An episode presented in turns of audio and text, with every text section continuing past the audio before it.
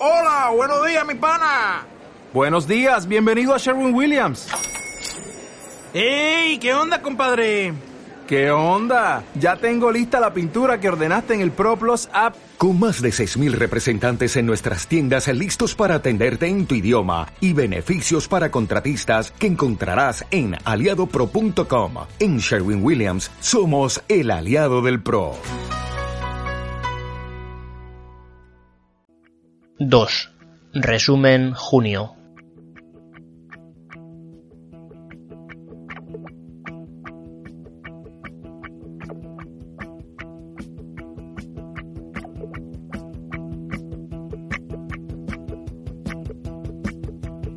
Hola, ¿qué tal? Bienvenido al primer podcast resumen de reydefine.com.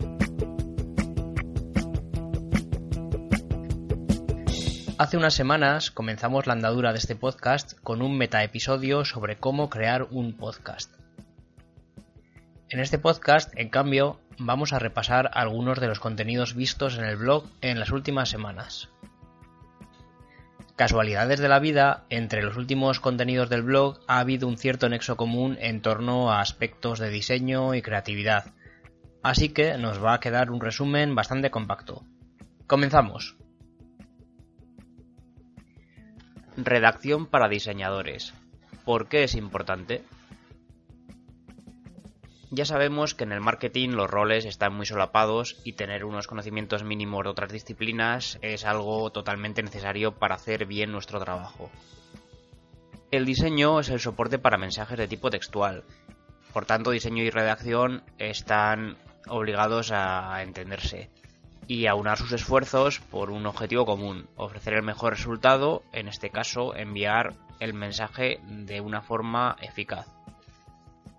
Igual que una gran idea de copywriting puede verse deslucida sin una presentación gráfica a la altura, a un diseño increíble le temblarán los cimientos si la parte textual tiene errores o flojea.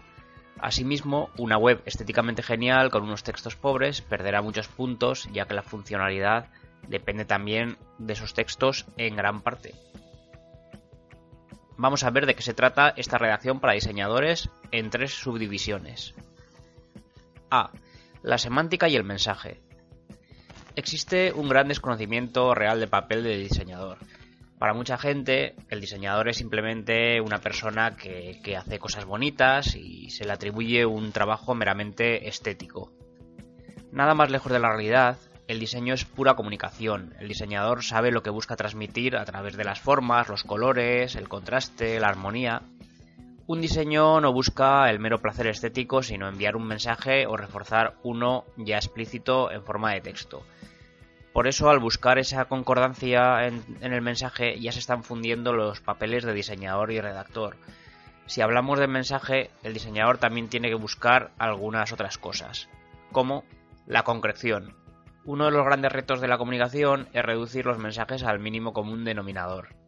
Esto lo vemos en los titulares de los periódicos, en los títulos de artículos de blog, en los asuntos de los emails y, como no, en los eslóganes de publicidad. En otras palabras, el reto es hacer los textos lo más cortos posibles siempre que se entiendan. Si como diseñador tienes encargo de incorporar texto de tu cosecha a un diseño, tira por lo simple, que es lo que mejor va a funcionar y si recibes un texto infumable, recomienda que se rebaje su extensión. Aunque el cliente siempre tenga la razón, una opinión profesional siempre es algo a valorar y agradecer. Bloques de ideas. El diseñador debe redoblar el esfuerzo inicial por hacer que el mensaje sea claro. A través de la disposición de los elementos, el diseñador puede separar de forma intuitiva los conceptos que formen parte del trabajo. Si tenemos un bloque de texto con tres ideas, separarlos visualmente nos dará un mejor resultado y ayudará a que se interprete más correctamente. B. El aspecto visual y las fuentes. Saber trabajar con las fuentes es algo fundamental para un diseñador. La fuente es el vehículo para el lenguaje textual y el diseñador debe conocer sus entresijos. Hasta ahí bien, pero ¿cómo podría el diseñador hacer su trabajo con las fuentes sin saber de ortografía? Un diseñador trabajaría de esta forma a oscuras, eh, incapaz de jugar con las fuentes sin plantearse si está generando una aberración lingüística. Por ejemplo, analicemos el impacto que puedan tener los signos de puntuación. Una tilde nos puede hacer mover la posición de un texto o aumentar un interlineado que funcionaba bien en ausencia de tilde. Una coma en una frase de dos líneas nos puede llevar a querer poner el salto de línea justo detrás de esa coma para que el mensaje quede más claro. Por último, respecto a la partición silábica, no siempre que esta es correcta resulta estética o fácil de entender. A veces el diseñador opta por que no exista, eliminando así una posible confusión y haciendo que toda la palabra salte de línea. C. La ortografía y el descuido. Existe un aspecto más práctico de por qué para el diseñador controlar la ortografía es muy importante. Una gran cruz del diseñador es que le tenga dando vueltas, cambiando cosas una y otra vez. Lo peor es cuando no es culpa suya, sino se debe a erratas en los textos que proporciona el cliente. De modo que un correcto uso del estilo y la ortografía ayudará a prevenir muchos problemas. Vamos a ver tres funciones de redacción que cualquier diseñador puede hacer sin meterse demasiado en ello. La primera es revisar las faltas. Faltas ortográficas, gramaticales o simples descuidos a la hora de teclear. No hace falta ser expertos para subsanar este tipo de errores. Sin pasarse de celo, solo lo que nos parezca evidente. Otra es vigilar la ultracorrección. La ultracorrección se trata de meter la pata por llevar las normas tan a rajatabla que las aplicas cuando no debes.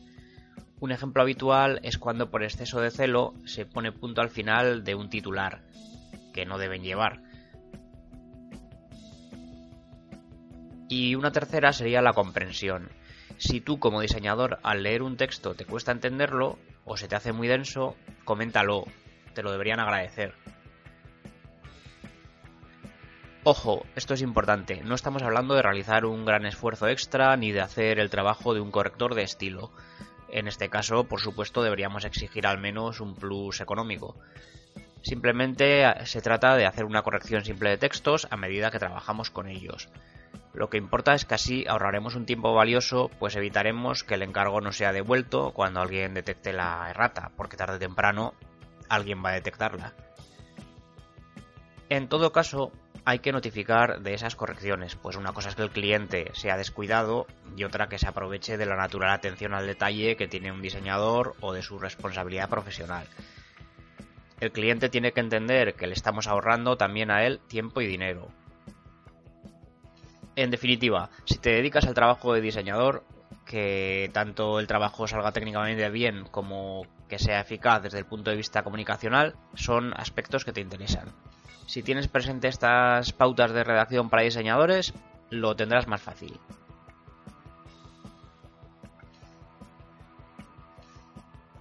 Conceptos tipográficos. Tipo, fuente y familia.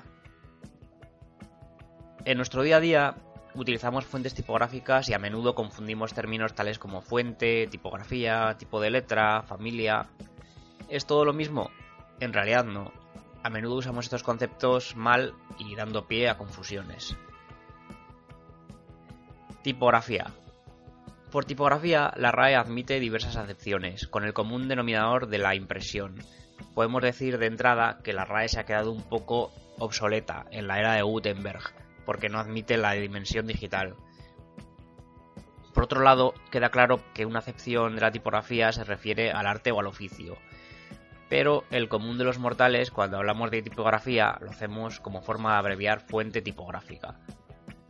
Así, cuando decimos que hay que elegir una buena tipografía, nos referimos a elegir una fuente entre todas las que existen.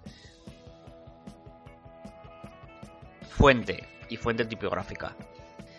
Al igual que ocurre con el término tipografía, cuando decimos fuente a secas en el contexto de diseño, queremos aludir a fuentes tipográficas. Por ello, nos referimos a la apariencia de un grupo de caracteres, números y símbolos regidos por un estilo unificado. ¿Qué quiere decir un estilo unificado? Pues que el creador, el tipógrafo, los ha concebido para ser usados conjuntamente, atendiendo a unas pautas de armonía entre sus rasgos que aseguren su estética y su legibilidad. Un ejemplo de fuente sería la helvética medium. Familia tipográfica. Cuando un diseñador de fuentes o tipógrafo estima oportuno hacerle a una fuente o variaciones en base a parámetros como el grosor o la anchura, crea una familia tipográfica. La familia tipográfica será un conjunto de fuentes tipográficas diferentes, pero con una clara raíz común. Esto hace que se puedan usar combinadas, aportando contrastes a la composición, pero manteniendo una armonía notable. Un ejemplo de familia tipográfica sería la helvética, y en este caso vemos que incluiría todas las variaciones, como la medium, la roman, la thin, la italic, la condensed, la bold, etc. Tipo. También a veces se usa tipo como abreviatura de tipografía, pero en realidad tipo es el modelo o diseño de una letra determinada. El término proviene de las antiguas piezas usadas en imprenta donde cada tipo se untaba en tinta y se imprimía para obtener una letra del alfabeto, a modo de sello. Para complicar más las cosas, en inglés, typo con Y es algo muy diferente, puesto que se refiere a un error tipográfico. Si se dice, por ejemplo, que en un texto o en un cartel hay un typo, es que hay una rata. Como ejemplo de tipo sería la X de la Helvética Medium. Recuerda, saber reconocer bien los conceptos tipográficos te puede ayudar a evitar muchas confusiones, especialmente cuando trabajes combinando fuentes.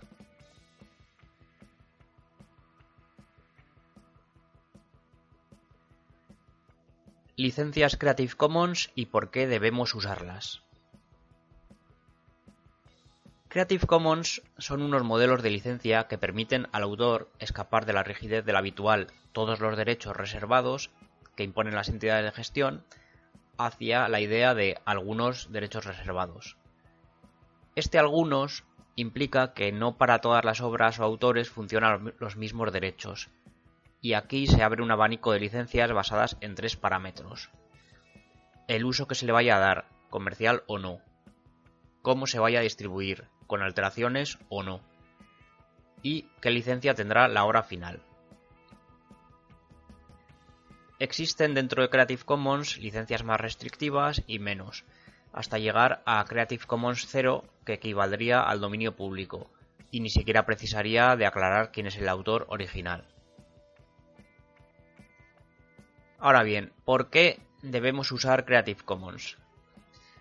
Nosotros, como creadores, redactores, bloggers, diseñadores, compositores, ¿por qué deberíamos superar el recelo típico del autor y usar estas licencias en nuestra obra? Este blog y el podcast, por extensión, están hechos con licencia Creative Commons. Y mi tiempo y esfuerzo me cuesta mantenerlos alimentados de contenidos, pensar en temas, investigar, redactar, crear contenido gráfico, ¿Lo pongo en Creative Commons porque no valoro ese trabajo? Nada más lejos de la realidad. Lo hago porque confío en que es el mejor sistema para compartir conocimiento, porque nadie debería tener que reinventar la rueda, sino que todos podamos mejorarla. Aquí te propongo 7 razones de peso para usar Creative Commons. 1. Todos generamos contenido.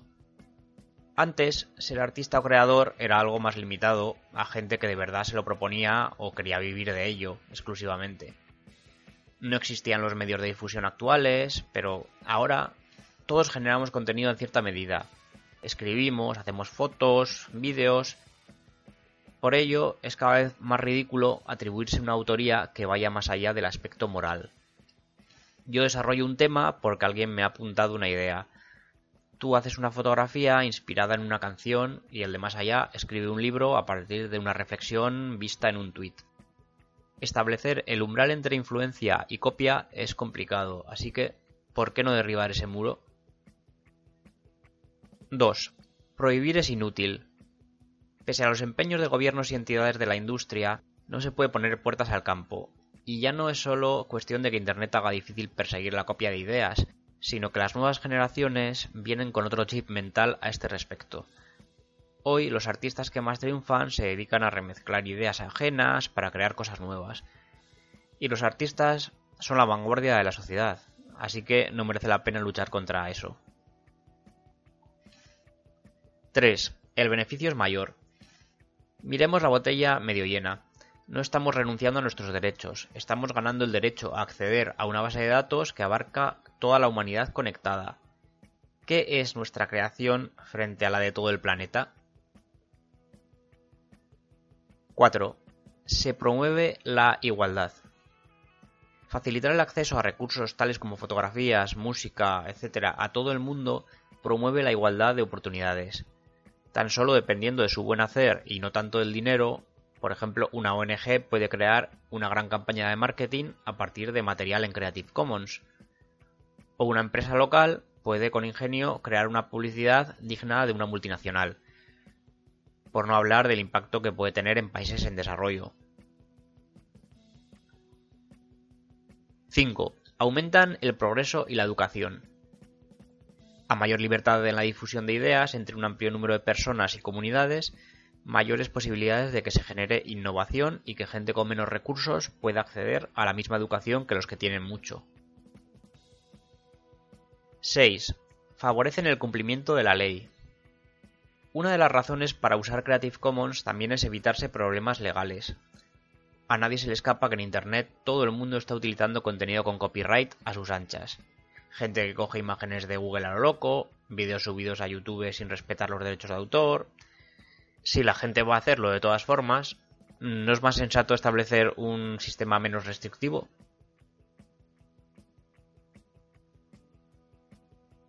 ¡7! Agilizan la creación. Las licencias Creative Commons reducen trámites y gastos a la hora de licenciar una obra. Permiten a los autores centrarse más en la creación y menos en otros aspectos administrativos. Y aunque he preferido dejarlo fuera del listado, podría decir que usarlas es tan fácil y rápido como elegir una licencia en la página web e indicarlo en tu obra. Así que te animo a acercarte al mundo de Creative Commons si no lo has hecho ya.